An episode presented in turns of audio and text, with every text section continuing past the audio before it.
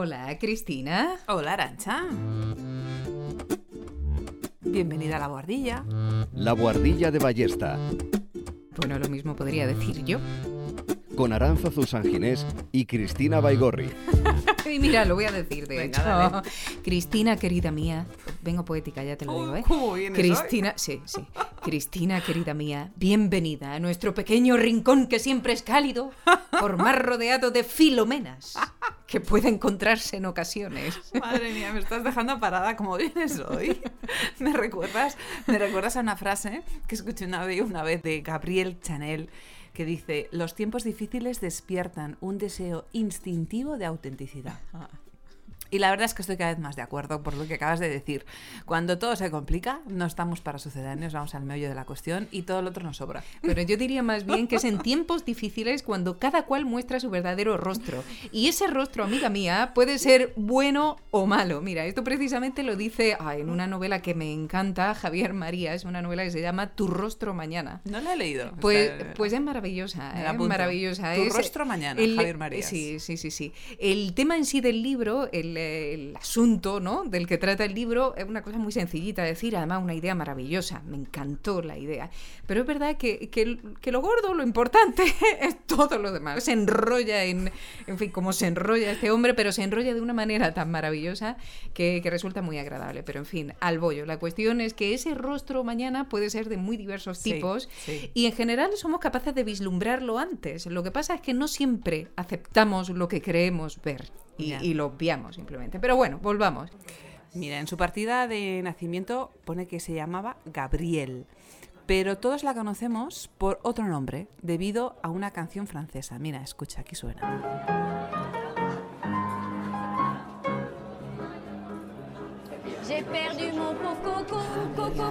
La ha sacado de una película, ¿no? Sí, va muy dedicada a nuestra protagonista de hoy. La canción trata de un perrito que se ha perdido en el Parque del Trocadero de París. Y llegado el momento del estribillo, la canción dice quién ha visto a Coco, que es el nombre del perro en cuestión. Pero mejor escuchamos este fragmento.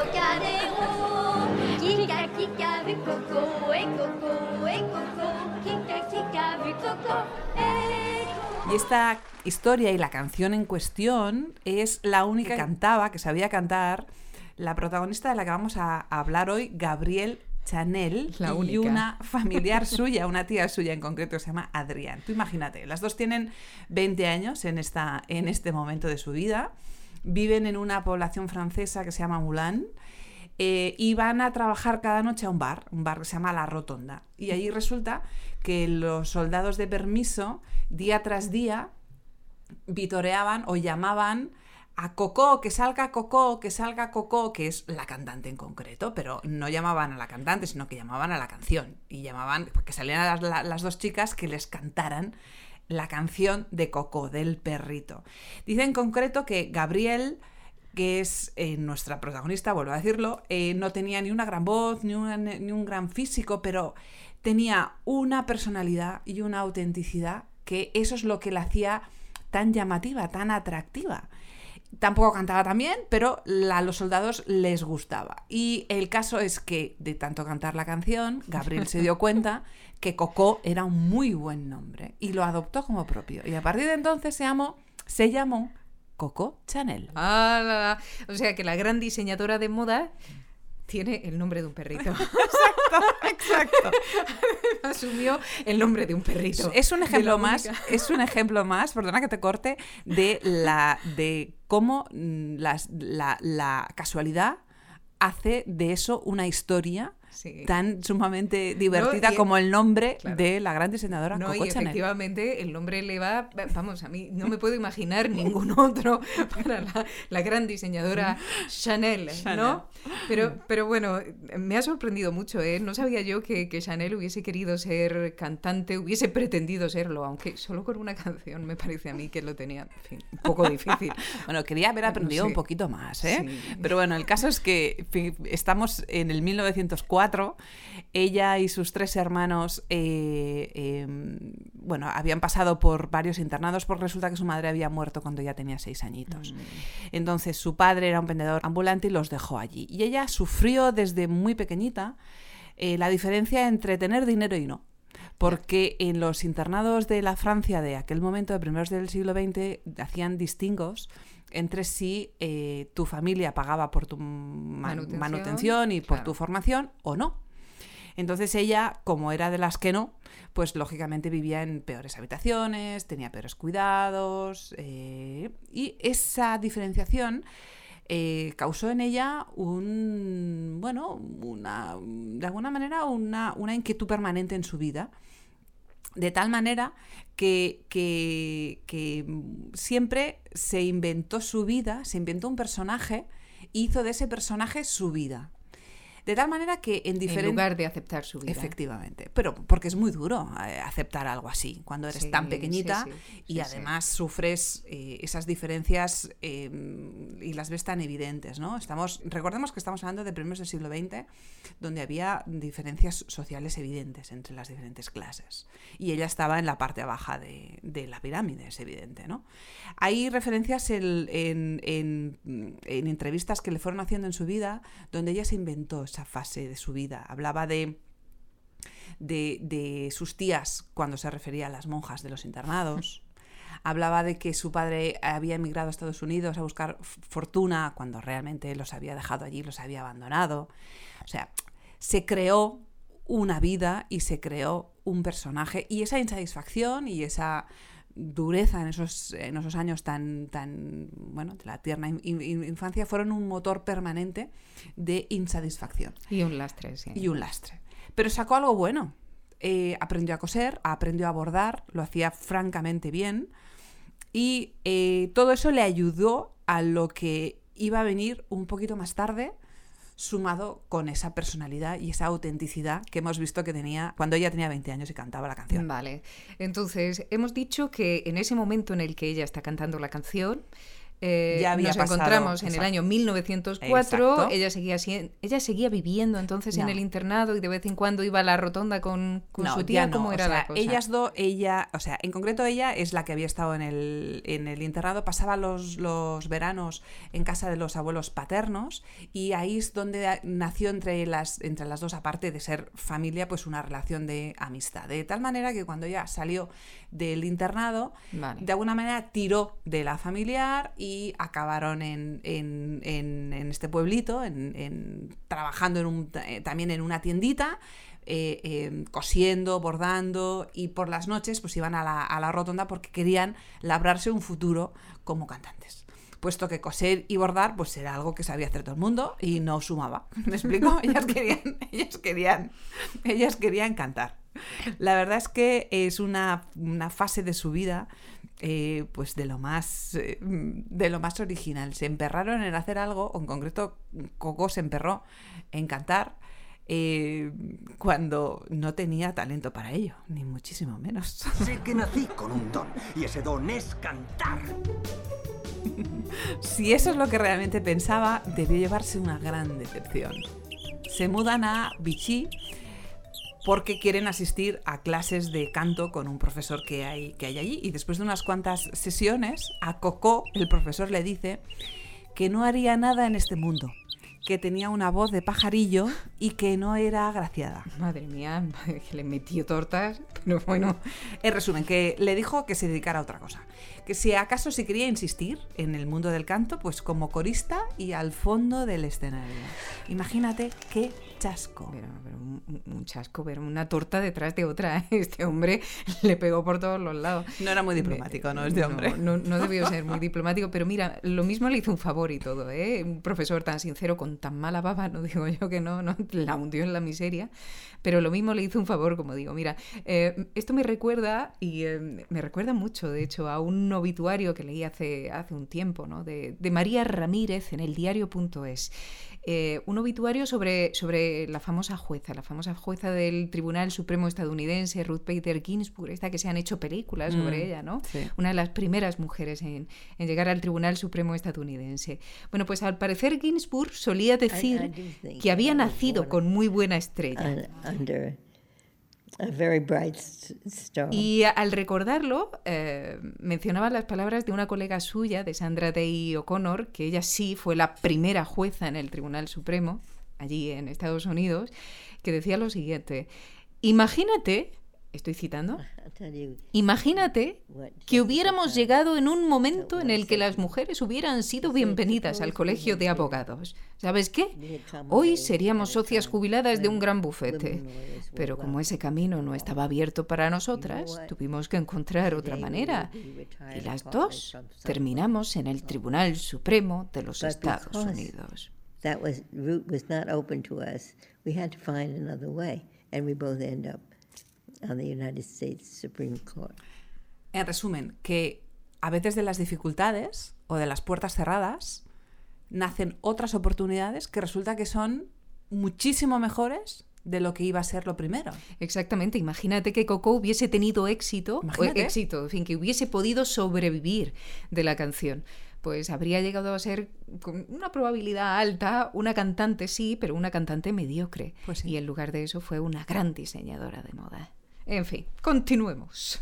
Pues mira, en aquel momento, eh, imagínate, tenemos a una Coco que le han, como hemos dicho, le han dicho lo que le han dicho y por lo tanto me imagino que está, mm, no por los suelos, pero mm, me imagino que no estará muy arriba. Pero el caso es que eh, se fue olvidando de la, de la canción, pero necesitó que alguien la hiciera olvidarse. Me explico. Conoció a un hombre que se llamaba Etienne Balzan, que era un aristócrata francés. em, Amiga, ya pegó ahí un saltillo. dio un salto ¿eh? importante, Mm, evidentemente. mm. Dio un salto importante. Eh, esa familia en concreto había hecho fortuna en el sector textil Ah. y el caso es que eh, necesitó aprender a montar para acabar de olvidarse del canto. A ver, a ver. A montar, a montar a caballo, dice. Sí. Sí, sí, sí. Elabora un poco. Te ver. explico. Mira, Etienne aprovechó que había recibido una herencia para comprar una finca y criar caballos de pura sangre. A Coco, eh, digamos que empezaron, a, empezaron una cierta amistad que llegó un poquito a más, pero esa relación le hizo frecuentar los hipódromos del país.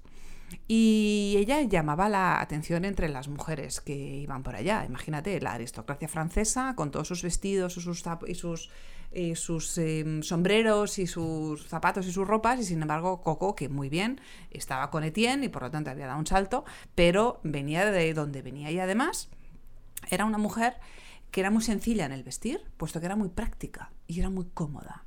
Con lo cual, ella iba vestida con líneas rectas, con cosas sueltas, con faldas largas. Como además quería montar y montar cómodamente, eh, eh, se empeñó en que un sastre le hiciera unos pantalones. Eh, era una mujer que llamaba la atención en un entorno tan refinado como un hipódromo en la Francia de la Sí, sí. pre-Primera Guerra Mundial, imagínate. Eh, de tal manera que en lo que sí que invertía, puesto que era una mujer muy, muy, pues eso, muy, muy manitas, y recordemos que cosía, bordaba, y, eso sí que mm, lo, lo- lo- lo- hacía realmente bien, aunque era un- era, eran unas actividades que todas las mujeres sabían hacer y por lo tanto, pues eso, como que no daban puntos, no, no se diferenciaba del, resto por esto, donde sí que invertía tiempo y ganas era en diseñar sus propios sombreros. Compraba diseños, eh, unos, unos- unos sombreros sencillitos de, de- paja y ella le cosía los sombreros las plumas y los, y los arreglos que quería llevar. Con lo cual, imagínate, en los sombreros iba muy llamativa y en la ropa iba muy recta. Era una mujer que llamaba la, la atención en un entorno como ese, gracias al sombrero y a la ropa pero en concreto a los sombreros. Poco a poco las mujeres se acercaron a ella y le fueron pidiendo que les diseñara también sombreros como ella, como los que ella hacía. Y fue ganando clientela entre las mujeres aristócratas Bueno. de, de- que, que acudían a los hipódromos. Bueno, me parece, o sea, que el imperio Chanel comenzó con sombreros de paja. Me, me parece una cosa maravillosa, ¿eh? maravillosa. O sea, la manera tan insignificante y tan extravagante en la que pueden comenzar las grandes empresas. Me, me parece, en fin, sombreros de paja, fíjate. Ahí No empezó, sé. no, se le puede llamar en aquel momento empresa, fueron simplemente fue pequeño- pequeñas, Sí. pues eso, pequeñas ventas. Y fue un poquito más tarde. En una cacería en los Pirineos conoció al que sería su gran amor, Arthur Capel. Era también de familia bien, de familia acomodada y con capacidad económica. No se bajaba de ahí, Chanel. Y fue, bueno, estaba en aquel entorno. Estaba muy bien, muy bien. Y eh, fue el que le financió su primer taller. El Ah. mítico taller, la sede 1 de las Rue modas Cambon. Chanel, en la Rue Cambon Sí. 31 de París, a dos esquinas del Hotel Ritz. De hecho, es la, es la primera tienda, siguen abiertas, bueno, de hecho ha abierto muchísimas más, o abrió muchísimas más, pero esta en concreto sigue estando allí, como ella la, la- la abrió y, y absolutamente operativa. Piensa que Coco tenía apenas 26 años y en nada ya pudo devolverle el dinero para abrir la tienda a Arthur. Ah, Fue un una éxito. mujer que enseguida tuvo éxito, se dio cuenta que lo que tenía que hacer es diversificar el producto y la clientela. Ella, cuanta más gente le fuera a comprar, lógicamente mejor, y el producto que tenía lo que hizo es fue adaptarlo a diferentes precios para que le vinieran mujeres de todas las clases sociales y por lo tanto diversificó la clientela con el producto. Fue muy inteligente. Hoy en día es una técnica de, de ventas que no es ni técnica, directamente son ventas. Claro. Pero en aquel momento no era exactamente así. Sobre todo propugnaba la comodidad y la sencillez. Llegó a decir incluso que la moda tiene dos propósitos, la comodidad y el amor. Ah, el amor. Mira, escucha esta canción. Madame Arthur, de Gilbert. Est une femme qui fit parler, parler, parler, parler d'elle longtemps, sans journaux, sans rien, sans réclame. Elle eut une foule d'amour. Chacun voulait être aimé d'elle, chacun la courtisait pourquoi? C'est que sans être vraiment belle, elle avait un je ne sais quoi. Madame Arthur Esta est canción, que me encanta, por cierto, porque resume ese peculiar, no sé, humor francés, ¿no? Que se escucha en tantas canciones de la época. Bueno, pues en esta canción la protagonista es la señora Arthur, que me viene al Te pelo. viene al pelo, me te viene al pelo con Arthur. Exactamente. La señora Arthur, como digo, que es una mujer con multitud de amantes, ¿no? Pero con multitud de amantes, pero como se dice en la canción, sin un motivo aparente para tenerlos. Eh, tiene una talla ordinaria, tiene una, nariz- respingona, en fin, pero, pero, pero tiene un no sé qué. Tiene un no sé qué, dice la canción. Tiene un no sé qué que la mujer, eh, Pues quizá fuera la ropa, ¿no? pues sí, pues quizá lo fuera una ropa bien elegida, ¿no? Que puede ayudar a realzar lo desapercibido y en ocasiones incluso lo inexistente. A ver, a ver, a ver, lo inexistente o lo desapercibido se llama cirugía. No te confundas, ¿eh? Cuidado, cuidado, ¿eh? porque si uno se remonta al siglo XVIII y no hay que remontarse tanto, tú piensas en los rellenos de, de culo que se metían ahí las señoras, Exacto, en fin, no sé, lo inexistente puede ser perfectamente bien realzado y si después por la noche apagas la luz, pues ningún problema. Bueno, hay que reconocer que Madame Arthur tenía un no sé qué y su cabeza le funcionaba muy bien. Y a Chanel también le funcionaba muy bien, Sí, porque sí. esta mujer no paraba de crear. Eh, recordemos que además hizo, por ejemplo, creó ropa deportiva de punto para mujeres. Y lo hizo utilizando una camisa de polo de Arthur que complementó con una falda recta que ella llevaba.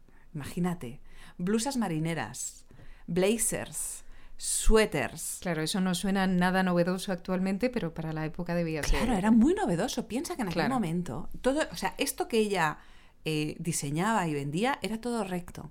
Y sin embargo, hasta ese momento, las mujeres aún iban con corsés. Ay, qué horror, qué horror. Tenía muchísima vista. Tanta vista que expandió enseguida sus tiendas. Abrió una de las, de las segundas tiendas o de las siguientes tiendas en la costa francesa, en un pueblito que se llama Deville. Y allí le pilló la Primera Guerra Mundial en agosto de 1914. Y fíjate qué inteligente fue. Eran tiendas que eran tiendas de, de costa, con lo cual eh, se abrían en junio y se cerraban pues en septiembre. Sí, cuando, de temporada, como en Ibiza. como en Ibiza, exacto, cuando, cuando los veraneantes se iban.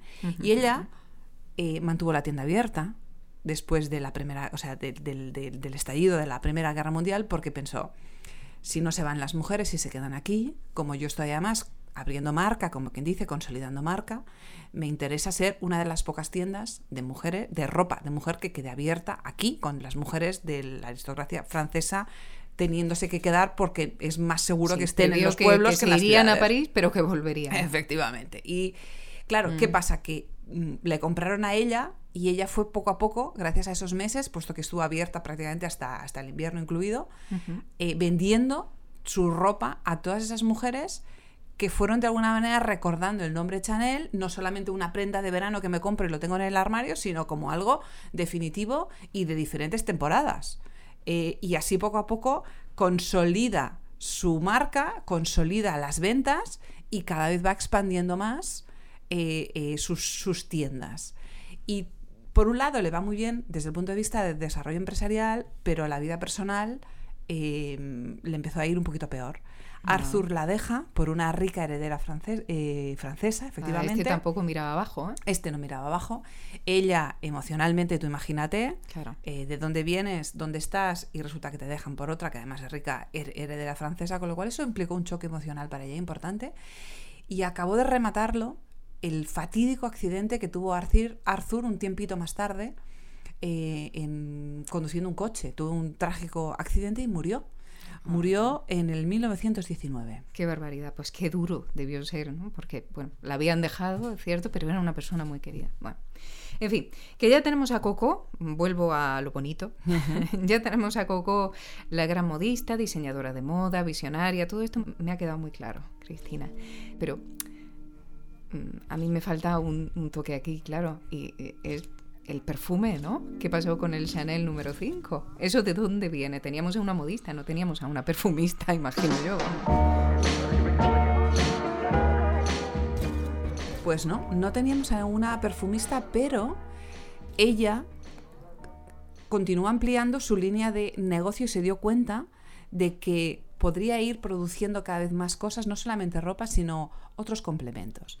No tuvo la, la- la- la idea ella directamente, sino que de nuevo el entorno y los bueno las amistades que uno va creando le fueron llevando al perfume. Y la historia es la siguiente.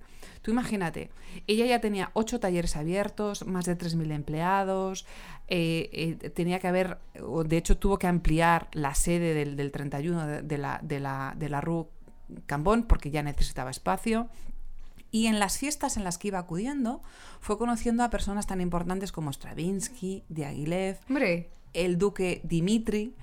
Este en concreto, sobrino del, del- del zar, lógicamente muy bien posicionado, fue el que le presentó a un perfumista. Un perfumista muy importante, que se llama Ernest Beau. A este perfumista, ella le encargó un perfume, un perfume que evocara la esencia femenina. sí, una cosa sencillísima. Yo creo que le hizo un encargo pensando que, eh, que no le, bueno, que o no lo conseguiría o le haría algo que no le gustaba. O sea, no creo que en concreto ella estuviera pensando en perfume, pero digamos que la historia le hizo ponerle a Ernest Beau ahí delante y de alguna manera aprovechó la oportunidad de decirle, hazme un perfume que evoque la esencia femenina. Es algo muy, Muy general, muy, muy grande, difícil, muy abstracto, exacto, muy, ab- abstracto. Recordemos que además en aquel momento los perfumes de la época eran perfumes empalagosos, eran, eran muy dulces, como muy, muy florales, eran fuertes además, eran fortotes, eh, estaban, o sea, estaban, co- contenían cuatro o cinco flores, la esencia de cuatro o cinco flores, y eso hacía que fueran tan empalagosos y tan, y tan fuertes. ¿Por qué te ríes? es que, es que, mira, es que me, me ha recordado. eh, en fin, la- la- yo he, he iniciado muchos proyectos en mi vida y muchos han sido terribles, Ah, terribles. vale, esa, esa sonrisa te está recordando a un momento de tu vida. A ver, Claro, explícame, no, no, explícame. desde luego, desde luego. Mira, pues uno de estos proyectos fallidos que yo he iniciado en mi vida eh, tuvo que ver con perfumes, precisamente. Y en esto nos embarcamos tres amigas. Una química, una historiadora y yo. Ellas dos grandes profesionales, ¿no? En fin, fue muy divertido, duró poco y no nos salió bien, pero el proyecto tenía sentido, era muy bonito y aprendimos mucho, en, en particular de la historiadora. Fíjate lo que te digo. Bueno, la historiadora, que voy a no m- mencionar aquí su nombre porque es una mujer estupenda, se llama Laura Oliván Santaliestra y además tiene un blog precioso de, de historia que si no lo conocéis os recomiendo. ¿eh? Basta con buscarlo en cualquier buscador que tengáis, en DuckDuckGo, por ejemplo Vale. y, eh, y lo encontráis enseguida. Bueno, pues continúo. Eh, con ella aprendimos, tanto la química, que se llama eh, Rocío Martínez, como yo, aprendimos, por ejemplo, que había perfumes que se veían, perfumes que se tocaban, y había también perfumes que se comían o bebían. ¿Ah, sí? Sí, estoy pensando, cuidado, ¿eh? Eh, Laura Oliván era y es una especialista, sobre todo en, en la edad moderna, estoy pensando en el siglo XVII, ¿no? y, y de lo que aprendimos fue sobre todo de perfumes de aquella época, ¿no? De los recetarios de perfumes de aquella época. Bueno, pues como te digo, eh, también se comían los perfumes entonces. Pero no solo eso, aprendimos que los malos aires eran considerados causa fundamental de enfermedades. Venga. ¿sí? ¿Verdad? Sí, tanto es así que se pensaba, se llegó a creer que los perfumes eran algo así como profilácticos contra las enfermedades contagiosas. Imagínate como si a día de hoy... eh, Como una vacuna. eh, Sí, una especie de vacuna, sí, una especie de vacuna, que ahora mismo todo el mundo llevase perfume para evitar el COVID. Hombre, yo, yo tengo que confesarte que cuando me pongo gel hidroalcohólico a veces me lo pongo así como detrás de las orejas, como si fuera perfume. No sé si eso me protege o no, pero por Yo- si acaso lo hago. Yo tengo mis dudas. Pero, hombre, mm, mal no vas a oler. Mal no voy Un a poco oler. fuerte, Un lo poco mismo fuerte, sí, sí. Pero, pero mal no, no vas a oler, ¿no? En fin, de todas estas cosas que aprendimos, ¿no? Pequeñas cositas. Lo que a mí más gracia me hizo, porque yo soy así de, de si- de simple, ¿no? Lo que más gracia me hizo fueron eh, saber o conocer algunos de los ingredientes que aparecían en esos recetarios de, perfumes, ¿no? Para crear perfumes. Bueno, todo el mundo suele tener en la cabeza, como has dicho tú, pues Mm. las flores, ¿no? Como ingrediente principal, pues pensamos en las rosas, en las Sí. azucenas, el azahar, Ajá. flores, flores. Cosas bonitas, El que huelan bien. El jazmín, di- di- dicen que es como que El dice el basi, el, uno de los básicos. Exactamente, y no me extraña porque pues, una, maravilla, que es uno de los galán de básicos. noche, en fin, una cosa. Fantástico. Pero, pero bueno, uno tiene eso en, en la mente porque dice esto huele bien, esto, Sí. esto va a estar en un perfume, ¿no? Bueno, pues es cierto que estos son ingredientes y eran ingredientes habituales, pero también lo eran, entre otros, por ejemplo, el almizcle y la algalia, que te sonarán por lo menos de nombre. Me suena de nombre, pero no sé a, a lo que se refiere, o sea, no sé qué es. No te preocupes, que eso te lo voy a decir yo inmediatamente. A ver, dale. inmediatamente. Me- me das miedo de Y además eso, voy ¿eh? a utilizar definiciones de la Real Academia Española. ¿Cómo te gusta? Porque me basta. Pero ¿cómo te gusta? Me. Yo sé que te gusta. Me encanta. Dale, dale. Las fuentes. Hay que ir a las Exacto, fuentes. exacto, exacto. Bueno, pues, pues la definición ya muy expresiva. A ver. ¿eh?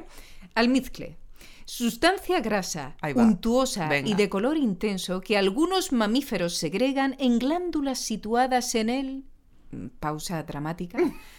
En el prepucio, No. en el perineo ¿Qué? o cerca del ano. No me lo puedo creer. Te lo juro.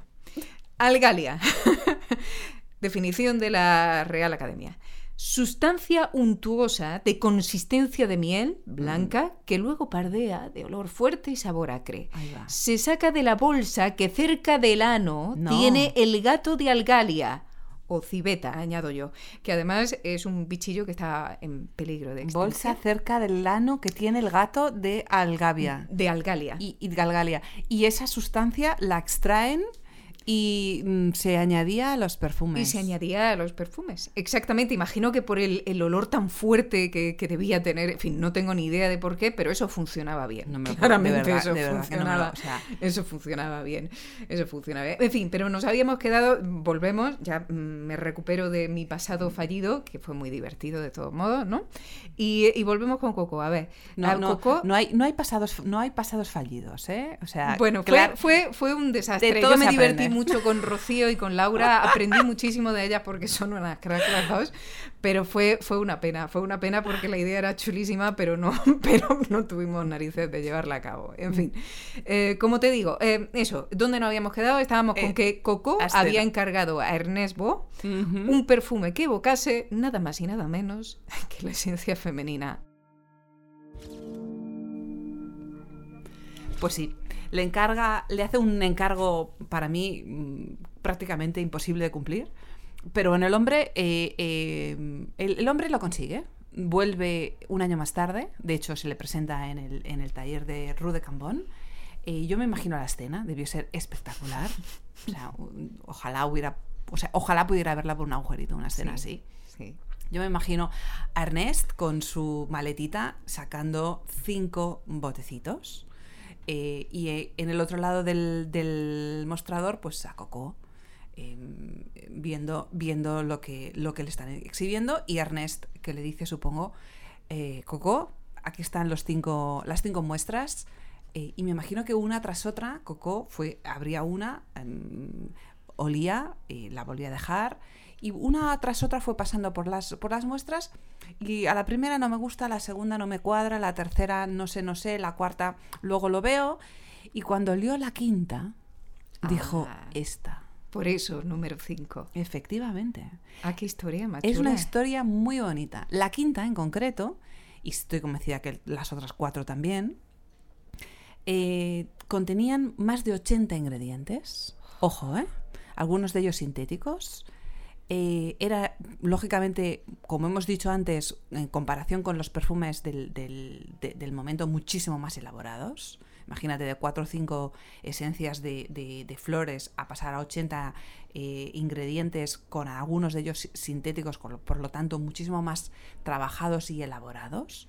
Y sobre todo, una de las novedades de- del perfume y también de la presentación del perfume, porque no solamente compramos las cosas por cómo nos entran por los ojos, perdón, por, por cómo mm, por cómo huelen o por cómo las vemos, sino también cómo se nos presentan. La parte emocional, ¿no? Exacto. Estaba, estuvo en el frasco, en la presentación del frasco. En aquel Mm. momento, en aquella época, los perfumes se presentaban con frascos muy elaborados, muy trabajados, con mucha curva, con mucha flor, con mucha flor de colores. Algo muy, pues eso, ¿no? Muy Art Nouveau, como quien dice, ¿no? Y sin embargo, el frasco del Chanel número 5 era un frasco, pues prácticamente de farmacéutico, cuadradito. Lo cual es muy coherente, ¿no? El Totalmente. paso de lo recargado a lo sencillo, a lo cómodo, a lo... Totalmente. Mm. Y, y ella apostó por ese diseño, no solamente por el perfume, Claro. sino que también por un diseño sencillo que cuadrara Con su imagen de marca. con su imagen de marca. Eso ya lo, lo tenía muy claro o nos dan a, a nosotros la, la sensación de que ella lo tenía realmente claro y de su marca hizo su línea empresarial, clarísimamente. Tanto apostó por el perfume y tan claro lo vio que llegó a decir que una mujer que no usa perfume no tiene futuro. Ojo, ¿eh? Esto me. pues, sí, son palabras mayores esto. Pero es verdad que me encaja perfectamente con. con, bueno, a, to- a- a mucha gente. A mucha gente le habrá venido a la cabeza, ¿no? El libro del perfume de Suskin, ¿no? El- la tragedia que es no tener un olor personal, un olor corporal, ¿no? Y cómo eso le cambia la vida a la persona que nace así. Es, es- es muy curioso. Y eh, estoy de acuerdo en que probablemente fue muy exagerada a la hora de decir esto, igual que Suskin lo es, al- Sí. al describir a su personaje en el libro, ¿no? Pero tengo que reconocer que, que quizá era no tanto el llevar perfume, pero sobre todo el bien vestir, el, no sé, la, la forma, sí que, sí que es importante, o sí que es más importante de lo que tendemos a imaginar a veces, al igual que, yo que sé, que la forma de hablar, imagínate los acentos, lo, lo que han dado de sí, ¿no? Estoy pensando en, en, Francia, por ejemplo, ¿no? Y este hombre Mélenchon que, que, le recriminó a un periodista, o una periodista que le hablase con acento del sur, imagínate, ¿no? Y en España lo- los líos que se han armado no te cuento tampoco. En fin, el acento, la manera de caminar, incluso, en fin, la forma. Lo que quiero decir es que, eh, como digo, esa forma en general tiene repercusiones importantes, mal que nos pese.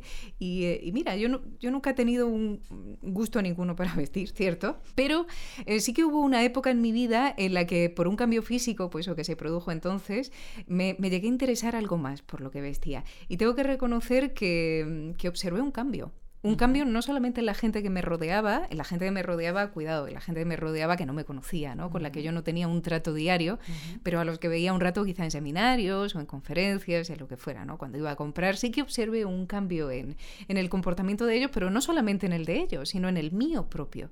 Cuando yo iba a seminarios, de repente, pues como me sentía más segura, probablemente fuera por eso o no, no lo sé, pero, pero me atrevía más a hablar, ¿no? De, de alguna forma, no lo sé, ¿no?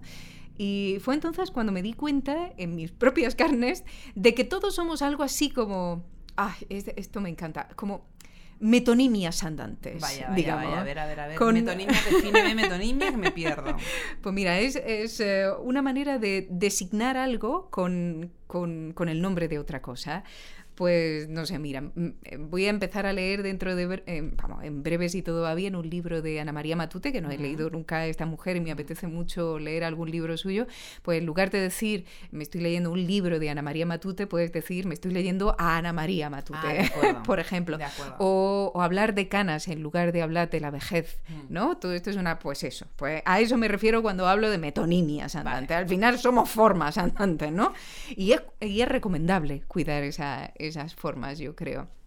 Se podría decir, por tanto, que la ropa, o creo yo, ¿no? Por muy superficial que nos parezca, sí ayuda, y parafraseando a Coco, sí que ayuda a tener un futuro de alguna forma, por la manera en que nos afecta a nosotros y por la manera en que afecta a los demás. O incluso a sentir una mayor confianza en uno mismo, ¿no? Al menos porque, porque mitiga esos sesgos, esas inclinaciones en contra y, probablemente los vuelve en nuestro favor. No sé, eh, yo creo que... mm, Yo que soy eh, no fanática de la moda, pero me gusta la moda y me gusta la, la, la imagen, sin llegar a obsesionarme ni muchísimo menos, estoy muy de acuerdo con lo que dices.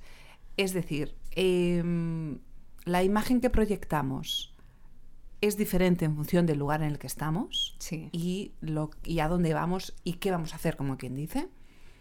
Eh, y además nos ayuda a sentirnos especialmente seguras o, o, no sé, con, con peso, ¿no? Yo, por ejemplo, recuerdo la época que actuaba, em, que recuerdo que para preparar personajes incluso nos planteábamos eh, no solamente la ropa exterior que lleva el personaje, sino incluso pues hasta la ropa interior. ¿Ah, Puesto sí? que, sí, puesto que depende de qué te pones, te sientes de una manera o de otra. Y eso conforma personaje. Qué bueno. Clarísimamente. Qué Sí, bueno, hasta qué eso. bueno. Entonces, fuera del mundo de la interpretación, si vamos a nuestro día a día, eh, yo en función de lo que voy a hacer y con quién me voy a encontrar, o lo que pretendo, o, en- o lo que quiero hacer incluso, me visto de una manera o de otra y noto que hay una reacción que me ayuda o, me, o no me ayuda, ¿me explico? En función de lo que me he puesto. Cuando era abogado yo, por ejemplo, recordaba que el acto de ponerte una toga es un acto muy teatral, pero conforma una actitud. Cuando tú vas a entrar en sala y llevas una toga puesta, tú vas en modo, en modo sala, en modo em, juicio. Claro, ¿Me y el comportamiento Y de el quien está frente a ti cuando llevas sí. toga y cuando no. Esto y, te tiene un nombre. conforma, y te conforma la manera de actuar. Y la manera de actuar. Sí, Efectivamente, eso es, puesto eso que es llevas una toga y estás en un entorno. Entonces, ¿hasta qué punto la ropa conforma el lugar o el lugar conforma la ropa? Eso es un, un planteamiento que igual otro día podríamos tratar. De esto que estamos hablando tiene un nombre, ¿no? Y se llama el efecto halo, entre, otra- entre otras cosas, ¿no? Un candidato apuesto, bien vestido, acorde al contexto. Cuidado, que no es lo mismo estar, yo que sé, en una manifestación que estar en, eh, yo que sé, en una cena de gala, ¿sabes? Pero como digo, bien vestido, acorde a ese contexto y seguro de sí mismo, segura de sí misma, eh, podemos anticipar que será tratado más favorablemente de lo que merece. Y puede merecerse mucho o puede merecerse muy poco, pero será tratado un poquito más favorablemente que alguien que diga exactamente lo mismo o que venga con contenido que sean exactamente los mismos, pero vaya vestido mm, de otra forma o no sea tan atractivo o no sea... eh, no sé, es, eh, es lo que venimos diciendo, las formas son muy importantes. No sé si has visto la película La modista, ¿te suena? No, no la he visto. Bueno, pues una ter- pues yo, yo te la, te Ah, la me, me la recomiendo. apunto, me la apunto. Sí, la sí. modista. A mí me, además, buah, a, a mí me pareció una terrible, iba a decir terrible porque efectivamente me pareció una película terrible y maravillosa a la vez, ¿sabes? Es, es, en fin, es impresionante. Yo la recomiendo, como digo, desde aquí. Y hay una escena en esa película en la que la madre eh, le dice, la madre de la modista le dice a ella, Puedes transformar a la gente. Efectivamente la moda puede transformar a la gente, yo creo. Totalmente de acuerdo. Y no solamente la moda, sino el perfume. Porque el perfume es un accesorio de la claro, moda. claro. Y la verdad es que mm, Coco se dio cuenta de eso. de que el perfume transforma de la misma manera que transforma la ropa que lleva. Y además, ahí sí que para mí fue una visionaria. Utilizó una técnica de marketing también que hoy en día es de primer día de marketing. Eh, hablando a, a la patalayana, rociaba los salones, sus, sus- tiendas, con el perfume que le había encargado a Ernest antes de sacarlo a la venta. ¿eh? Rociaba el perfume, el ambiente. Sí. Y entonces preguntaba a las clientas si les gustaba el olor, les, les gustaba el perfume, era un perfume que estaba haciendo ella. Las iba preparando. Las- exacto. Y les preguntaba a las, a las clientas si debiera comercializarlo como perfume o no. Ah. Entonces creo una cosa que, insisto, que es de marketing día uno. Es, eh, creas la necesidad y luego aportas el producto. Si tú eh, te metes en la mente de tus clientas y de alguna manera les creas la necesidad de tener ese, ese olor, ese perfume en sus casas o, o en ellas como perfume o como ambientador, vaya, es lo que básicamente hacía ella, luego cuando les vendes el producto te lo compran. Claro, y si Creas. además le dices que es la esencia de la mujer, ni te cuento. Tan importante llegó a ser ese perfume que recordemos a la maravillosa Marilyn Monroe.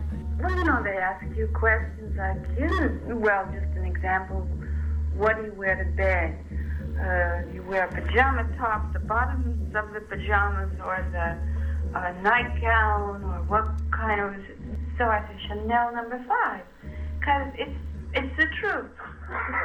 que, pija- que si usaba pijama o no. Y ella contestó de una manera muy pícara y maravillosa que no, que dormía solo con dos gotas de Chanel. Eso, mm, perdona, es una mejor campaña publicitaria que te pueden Desde hacer. luego. O sea, es fantástico.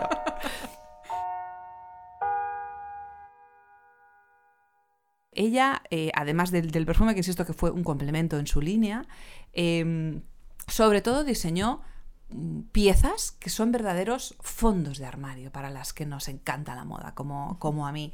Piezas como los vestidos de noche de chifón, las boas, la bisutería. Ella creó el concepto de bisutería, mezcló mm, joyas con cosas que no son tan buenas y creó mezclas que poquito a poquito fueron creando conceptos como bisutería. O, por ejemplo, los, los famosos collares de perlas de Chanel. Ella fue la que, en lugar de ponerse uno, se puso tres.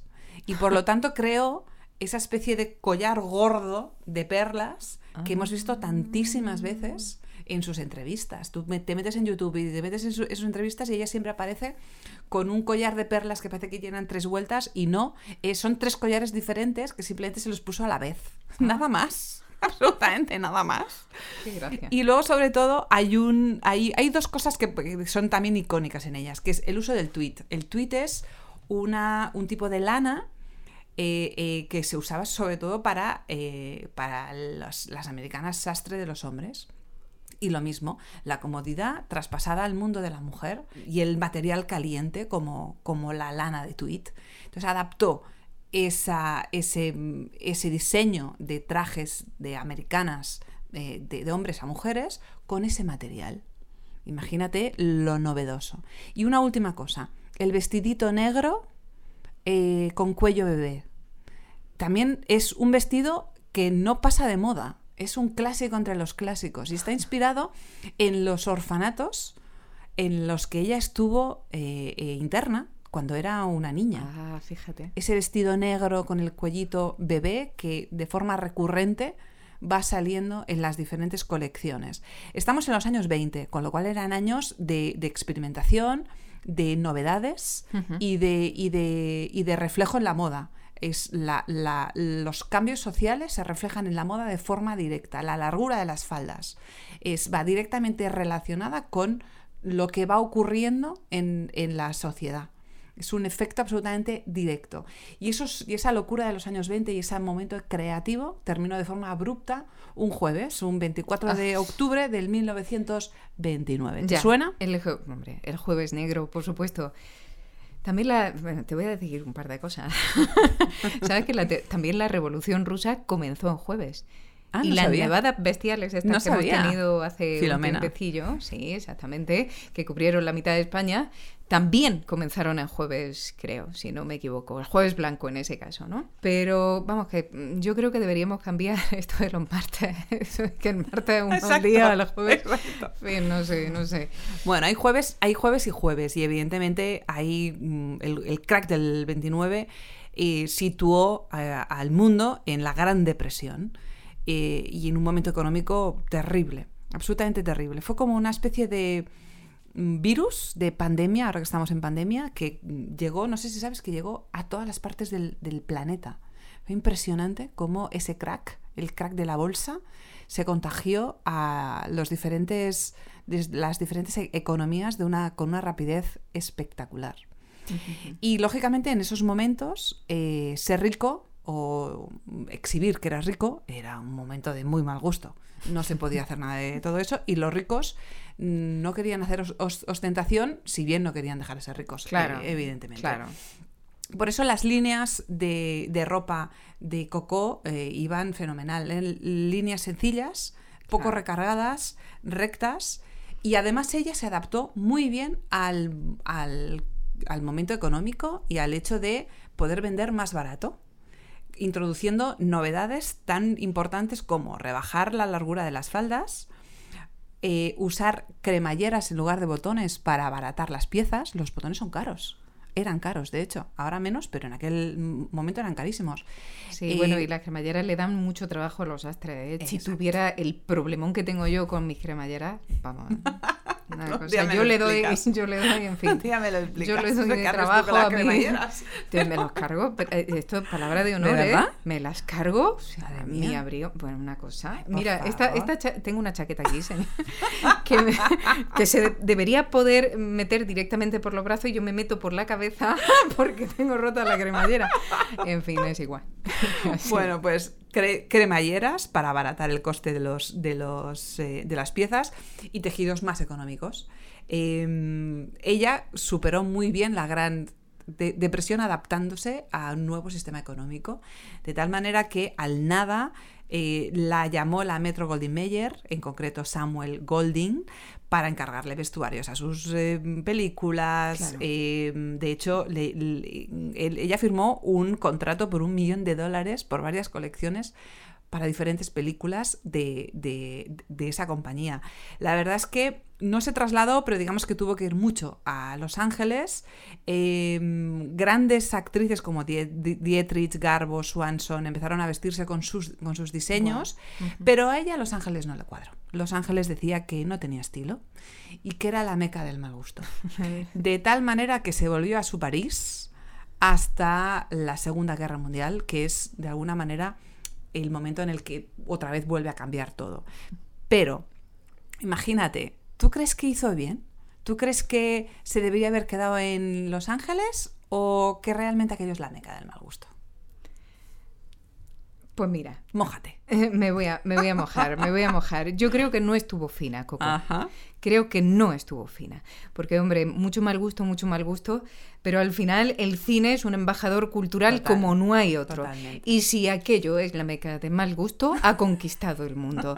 En su manera de vestir, en su manera de comer, es que en sí. su forma de hablar, incluso Totalmente. aunque hable en inglés.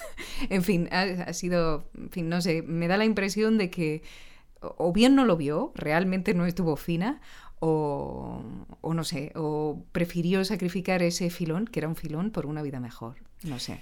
Pues eso no lo sabremos, pero eh, la verdad es que cuando llegó la Segunda Guerra Mundial eh, fue un golpe económico muy fuerte para ella, bueno, para ella y para, para toda Europa, puesto que recordemos que los nazis entran por los Campos Elíseos el 14 de junio del 40. Eh, se tienen que cerrar todas las tiendas, entre ellas, lógicamente, sus tiendas. Claro. Eh, ella pide refugio, bueno, o, se, o intenta refugiarse en el Hotel Ritz, que lo tenía ahí a la vueltita de la esquina, y resulta que, eh, bueno, no es todo lo rápida que, que pensamos todos que lo fueron, porque resulta que los nazis de alto nivel habían llegado antes que ella y estaba todo el hotel ocupado. Entonces, eh, me imagino que eh, al llegar y cuando se lo dijeron, debió decir aquello de usted no sabe con quién está hablando. Una De señora chiquitita. Tal manera, exacto, una señora muy chiquitita, cabreada. muy cabreada, con dos vueltas de perlas en el cuello. Y el Debía caso- ser una mujer de mucho carácter. Debía ser una mujer de muchísimo carácter. A mí Sí. me hubiera gustado mucho entrevistarla o- porque debía ser una mujer de estos iconos de la, de la, de la moda, como, como tantísimas otras, ¿no? Sí. Eh, eh, la verdad es que mm, a mí me encantaría. Hay, hay grandes nombres que me gustaría sentarme, sentarme, sentarme con ellas. Una de ellas, por ejemplo, y te doy una, un- uno de mis sueños sería entrevistar. A mí es que me volvería loca entrevistar a Carolina Herrera. Oh, Carolina Herrera. Exacto. O sea, me encantaría hacerle una entrevista a esa mujer. Le han hecho muchas entrevistas y muy buenas. Si te metes en YouTube tienes grandes entrevistas que ha dado. Y la- pero la verdad es que me gustaría mm, conocerla de cerca y, y ver un poco cómo se mueve. Son de esos iconos. Nos la traemos aquí a la guardilla. Cuando quiera, cuando Vamos, quiera. vamos. Está más que invitada si está. Bueno, posiblemente me esté escuchando. Señora. Pero está absolutamente invitada. Volviendo a Sí. Coco, el caso es que tanto se enfada en ese, en ese mostrador del Hotel Ritz que le da una pequeñita habitación en un segundo piso en la parte trasera del Hotel Ritz donde ella se aloja durante aquellas primeras semanas terribles de la entrada de los nazis en París. Y allí tabla, ah, entabla amistad primero y luego una relación sentimental con un nazi que llevaba 20 años viviendo en París, pero era del ejército nazi y había estado trabajando en la embajada. Era un señor que se llamaba Hans von Dicklagen. Eh, y la verdad es que Tu alemán está. mi alemán está ahí, pero Una bueno, maravilla. Estoy trabajándolo, ¿eh? Estoy trabajándolo. Es- esa relación amorosa le pasó una terrible factura unos años más tarde. En el 43 se puso en marcha una operación de espionaje que se llamaba Modelhood. Y Coco ofreció a los ingleses sus contactos, los contactos que había hecho a través o con motivo de la relación amorosa con Hans. Resulta que los ingleses dudaron Contactos de... para terminar la guerra. Pues ¿no? los contactos para terminar la, la- la Un guerra pacto, y firmar la paz Ah, vale, vale. y firmar la, la- la paz entre los ingleses y los alemanes y que se terminara la guerra en el 43 y no en el 45. El caso es que los ingleses nos acabaron de fiar de la buena voluntad de ese ofrecimiento. El caso es que esa operación te- terminó mal y la relación am- amorosa con Hans eh, provocó que eh, en el 45 fuera arrestada por el Comité de Depuración. Estuvo unas horas arrestada, literalmente. Estuvo en prisión o en, una celda.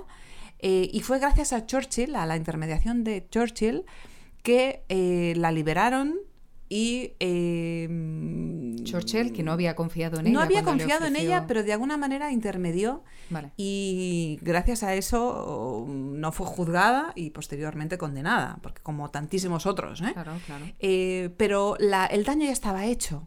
Ella de alguna manera, a ella, ella sintió que le pusieron una letra escarlata em, por colaboracionista y no superó eso de tal manera que se tuvo que exiliar a Suiza y estuvo viviendo allí pues desde el final de la Segunda Guerra Mundial hasta el 53. Qué poco me gusta mm, esto de, de las depuraciones, me parece un concepto tan terrible, especialmente depurar personas, ¿no?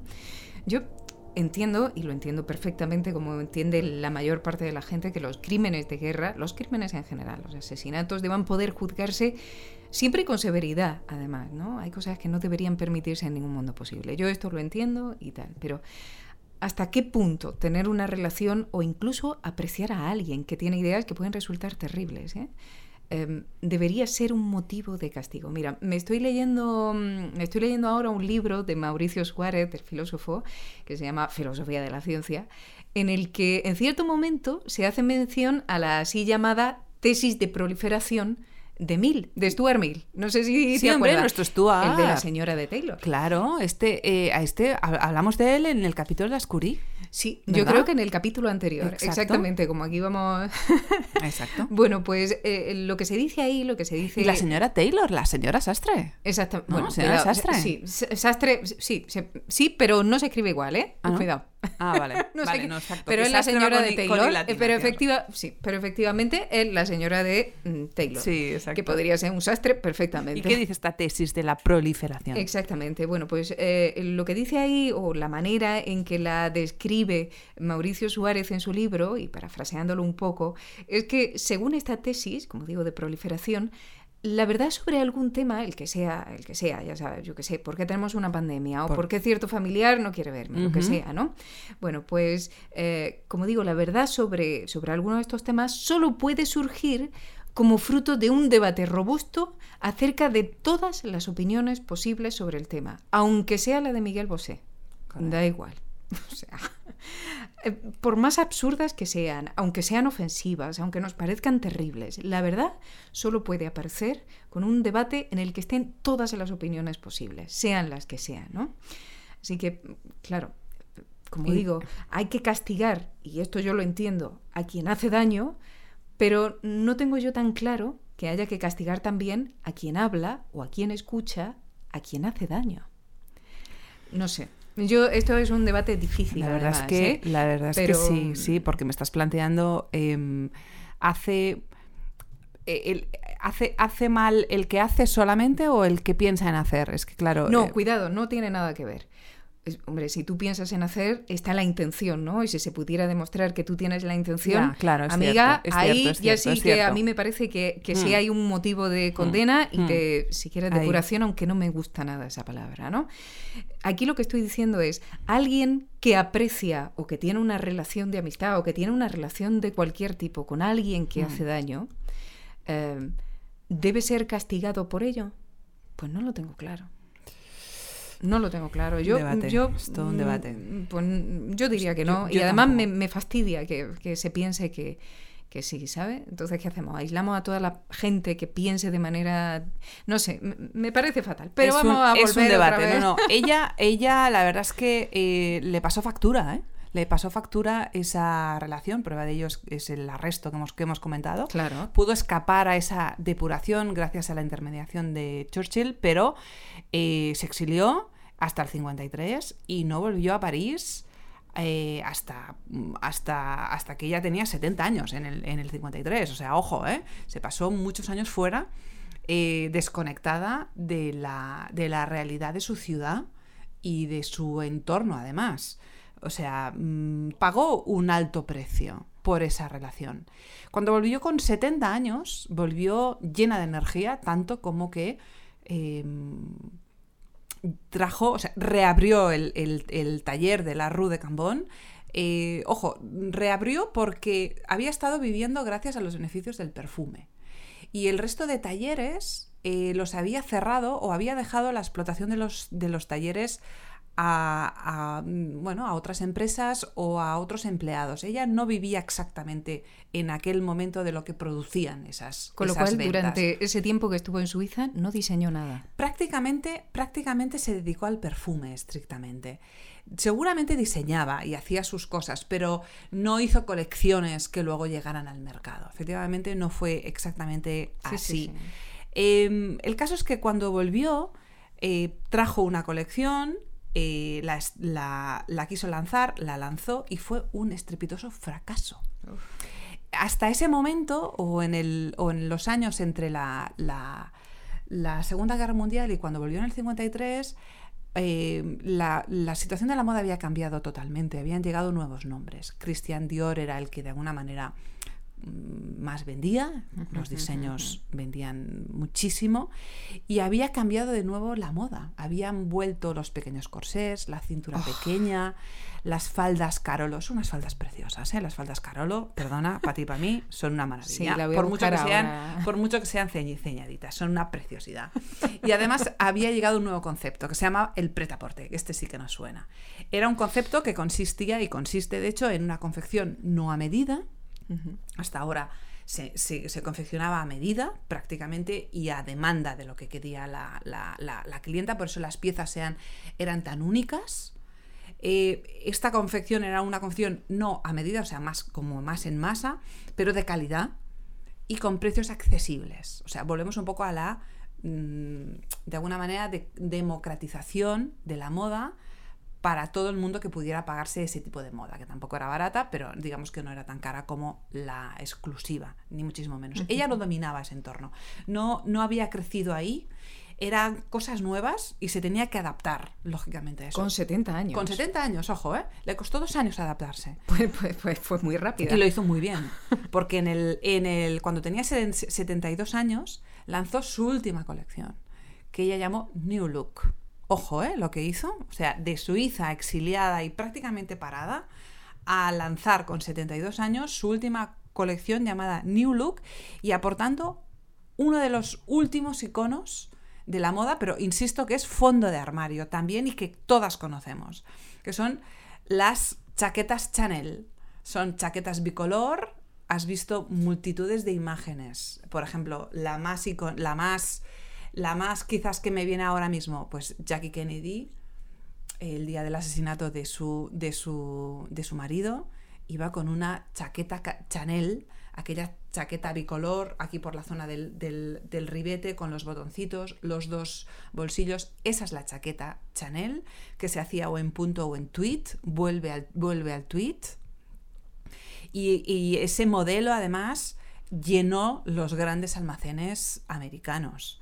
Lo usaban actrices en el día a día como Rita Hayworth, Liz Taylor, Ingrid Bergman, Grace Kelly, Lauren Bacall. Era, em, era una chaqueta que representaba, por un lado, el estilo, lo femenino y la comodidad. Fíjate, botones, bolsillitos delante, u- a cadera, cómoda, combinada con una falda muchas veces eh, em, de conjunto con la chaqueta.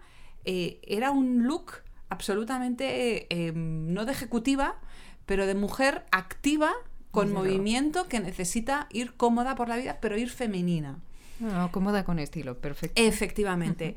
Y no solamente eh, eh, recordamos a Chanel por, por todo lo que hemos hablado eh, y por la chaqueta, que para mí es eh, el resumen de ella, sino incluso inventos tales como la bandolera del bolso. Hasta ese momento las mujeres llevábamos el bolso de mano, que es precioso, maravilloso.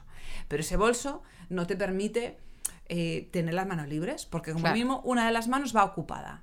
Es una ¿Y carterita. eso lo inventó ella? Y Entonces ella se dio cuenta de que sin perder la anchura de la, de la, chaquet- de la cartera de, de- mano, que no era excesivamente grande tampoco, ¿eh? pero era pues eso, un palmo y medio, dos palmos, y con la solapa, si le ponía una bandolera, el bolso podía ir colgado del hombro y por lo tanto las dos manos iban libres. Y Qué era infinitamente más cómodo. O sea que, insisto, no solamente eh, fue ropa, sino que fue accesorios, el bolso, el perfume, el estilo, la comodidad y la, lo femenino. Yo creo que en eso podemos resumir clarísimamente a Coco Chanel. La verdad es que uno de los iconos. Te estoy dejando sin palabras, me parece que no dices nada más. No, te- estaba pensando que, que es curioso, ¿no? Es también un cambio de mentalidad, ¿no? Porque al final no es la mujer que se exhibe y por tanto no necesita ni comodidad ni nada, porque es simplemente una mujer que se exhibe a otro y que no necesita utilizar las manos ni necesita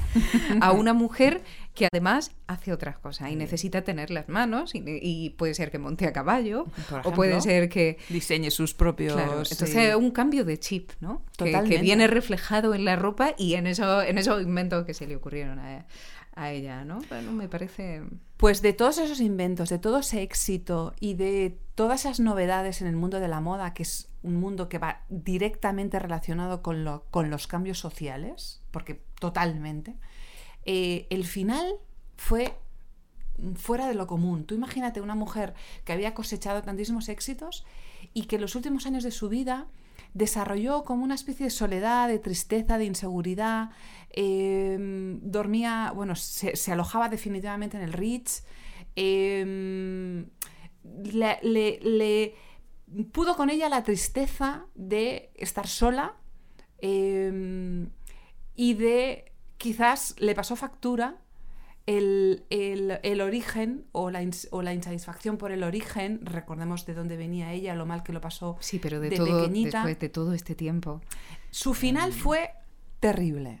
Murió sola un 10 de enero en el Ritz, como hemos dicho, en el 1971, atormentada. Eh, fue un final fue un final Sí, a mí me, a mí me sorprende muy mucho, tengo que decir. fue muy ¿eh? impropio. Y eh, no sé, esto me viene a la cabeza una cita que creo haber leído en cierta ocasión en el Twitter de Litterland, una cita de Paul Tournier que decía o que dice, eh, nada nos vuelve tan solitarios como nuestros secretos. Da la mira. impresión de que el fantasma del pasado o el fantasma de, de, de lo que pudiera o no haber hecho, no sé, no sé, pero, pero ¿por qué una persona con tantas posibilidades de tener gente alrededor? Que pueden venir por lo que sean. Puede Ya, ser el dinero, el el interés. o lo que sea. Pero ¿qué más te da? Ya. Tú quieres estar bien. Pues tú, pues yo qué sé, pues que haya gente a tu lado, ¿no? Y te haga pasar un buen momento y estés bien y te sientas.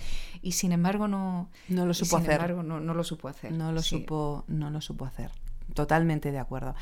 Eh, me gustaría recordar una frase suya que quizás resume un poco esa insatisfacción y por lo tanto esa soledad final. Ella decía que para ser irreemplazable uno debe ser siempre diferente. Pues imagínate, sí, eh, yo lo entiendo, ¿eh? Y entiendo la idea porque ah, si tú haces siempre lo mismo, al final se convierte en, en algo automático probablemente y, y habrá más gente que sea capaz de, de aprender a hacer eso que haces tú, ¿no? Hay que irse, renovarse, renovarse o morir, sería el equivalente. sí. Pero, bueno, cambiar por cambiar, no, no lo sé, yo me lo tengo que pensar un poco más.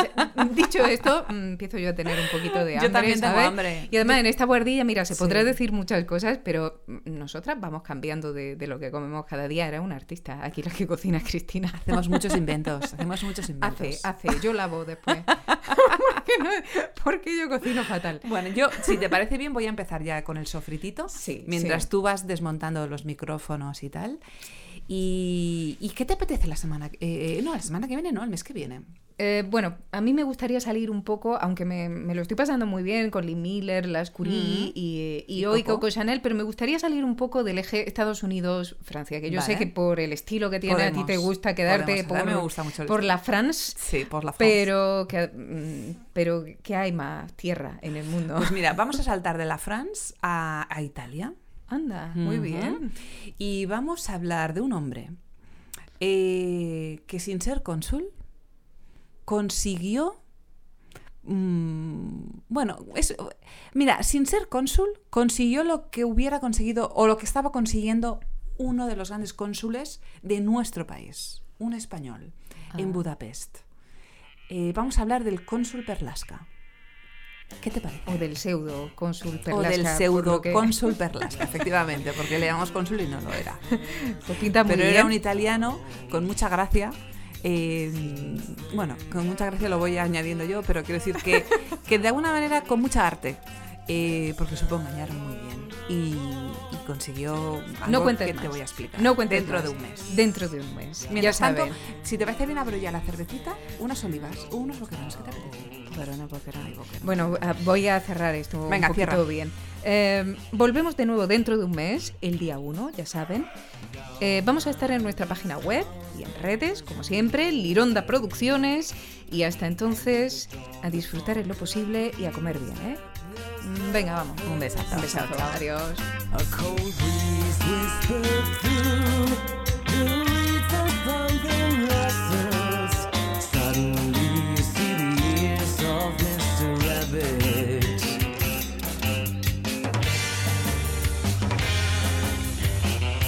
La Guardilla de Ballesta.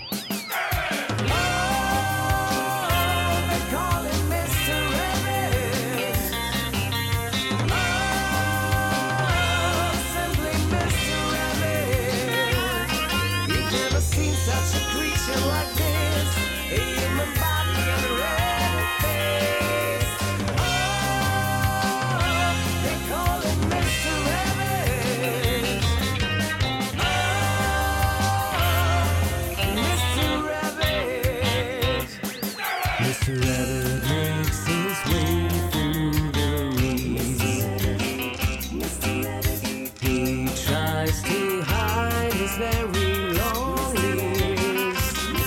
Under the big head cause he wants to be a cognitive You clutch talk to him, you see him disappear.